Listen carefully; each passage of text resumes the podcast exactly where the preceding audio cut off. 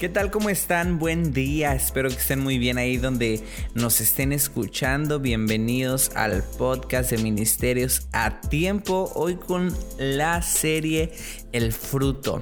Estamos en el episodio 3 y bueno, seguimos avanzando con este tema de los frutos del Espíritu y estamos hoy por abrir ahora sí con el primer fruto que es el fruto del amor. Todo esto lo estamos basando sobre Gálatas 5, 22 al 23.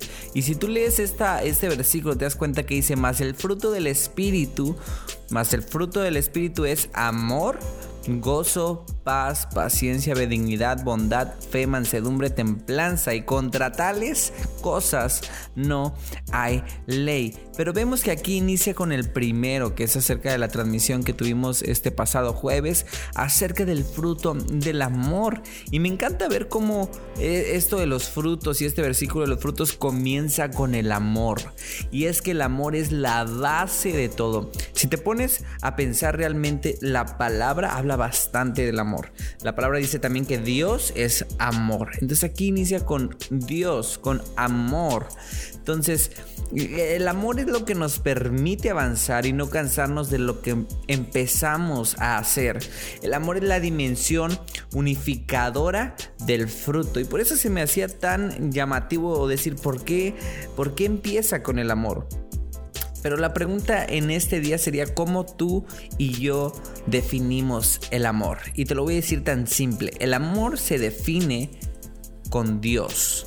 En Dios, en eso se define el amor. Él es la respuesta. Porque Dios es amor. El mundo sufre por falta de amor. Vemos que, esa falta eh, que solo, solamente Jesús puede dar, esa, ese amor que solo Dios nos puede regalar, eh, ese amor es el que falta en este mundo. Y la vida secular, déjame decirte, puede darte el amor. Pero el amor que, te brinda, eh, eh, que es algo pasajero, un amor que, que traiciona, un amor de falsas esperanzas, un amor que por más que quieras que te llene, más vacío te va a dejar. ¿Por qué? Porque ese amor no trae fundamento, no trae peso, no trae eh, eternidad, pero el amor que te ofrece Dios es un amor totalmente diferente a lo que ofrece el, el amor en el mundo. Y no podemos hablar o mostrar amor si no sabemos tú y yo su significado. Y vemos que en 1 Corintios 13, 4 al 7 nos revela realmente qué es el amor. Y te lo voy a leer. Dice, número 1, si pudiera hablar todos los idiomas del mundo y de los ángeles, pero no amar a los demás, yo solo sería un metal ruidoso o címbalo que resuena. Y, todo el versículo te lo voy a leer completo, pero me encanta cómo dice, podrá ser el uyuyuy del, de aquí, del planeta Tierra, pero si no tienes amor para Dios, no has logrado nada.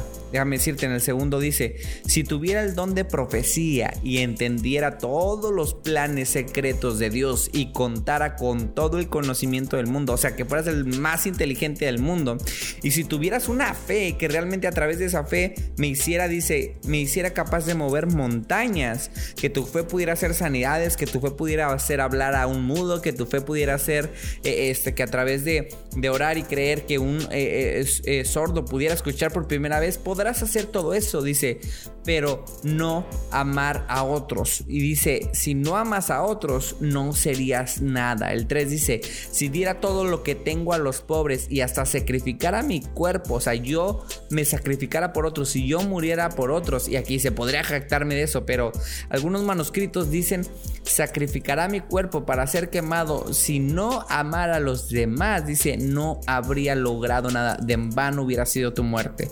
El amor es paciente y aquí es donde ya empieza a entrar con lo que es el amor. El amor es bondadoso, el amor no es celoso, ni fanfarrón, ni orgulloso, ni ofensivo, no exige que las cosas se hagan a su manera, no, no, no no se irrita ni lleva un registro de las ofendas recibidas. Eso está impresionante.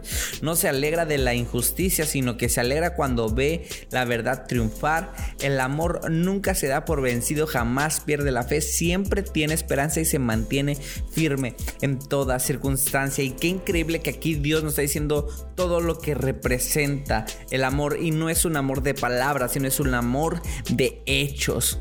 Solemos decir muchas veces a nuestra familia, a nuestros amigos, oye, te te quiero, te amo, pero realmente estamos mostrando con nuestros hechos que los amamos. Muchos de nosotros llevamos memoria de las veces que personas nos han dañado, que nos han hecho cosas y se las vamos contabilizando y entre otras cosas eh, eh, eh, que tú y yo sabemos que a veces decimos, pero no en vano la Biblia nos dice que sobre toda cosa guardada debemos de guardar principalmente nuestro corazón, porque de él dice la palabra mana la vida. Cuando la Biblia nos habla de guardar, no es guardar de amar. O, o, que no dejemos entrar a alguien, sino que, habla de que nuestro corazón se guarde de envidia, de perdón, de rencor, de egoísmo, de celos, guardar de todas estas cosas que atacan el amor. Debes saber que, que, el celar a alguien también no es amarlo, es desconfiar de esa persona. Eh, y, no solo te daña a ti, sino daña la relación que tienes con esa persona. No trates de poseer lo que se te dio, sino debemos de administrarlo, ayudarlo, valorarlo, eh, eh, y lograr los sueños que Dios ha puesto en nuestro corazón con amor. Nuestro mayor ejemplo a seguir y debemos de entender que el mayor ejemplo o la mayor expresión dice la palabra que por amor a nosotros envió a su Hijo. Dios amó al mundo que dio a su Hijo unigénito. Entonces Dios sacrificó aquí a su Hijo, sacrificó a Cristo Jesús, quien entregó su vida para que seamos libres que, para que seamos libres de cualquier cosa y que su amor nos pueda dar libertad a nuestra vida para que nuestra vida pueda tener vida a través del amor de Jesús, a través del amor de Dios. Entonces es, es tan importante entender que, aquí inicia esta, esta, este versículo de Gálatas 5, 22 al 23 con el amor, porque entendemos que el amor es la base de todo. El amor es la base de la vida. El amor es la base de lo que hacemos, de lo que oramos, de, de, de, si tenemos dones, X cosa, cualquier cosa que tengamos que a lo mejor para el ojo cristiano puede decir, debemos de tener principalmente y como básico el amor, porque sin el amor no hemos logrado nada. Sin el amor nosotros no somos nada. Sin el amor realmente somos como un metal ruidoso o un címbalo que resuena, que dice aquí la palabra. Entonces, te invito este día a que tú puedas ser una persona que muestre amor en su trabajo, que haga las cosas con amor, que muestre amor en su familia, que muestre amor en sus relaciones, que muestre amor a cualquier lugar donde vaya. Bueno, terminamos con este capítulo número 3. Dios te bendiga. Esta es la serie de El Fruto aquí en el podcast de Ministerios a Tiempo.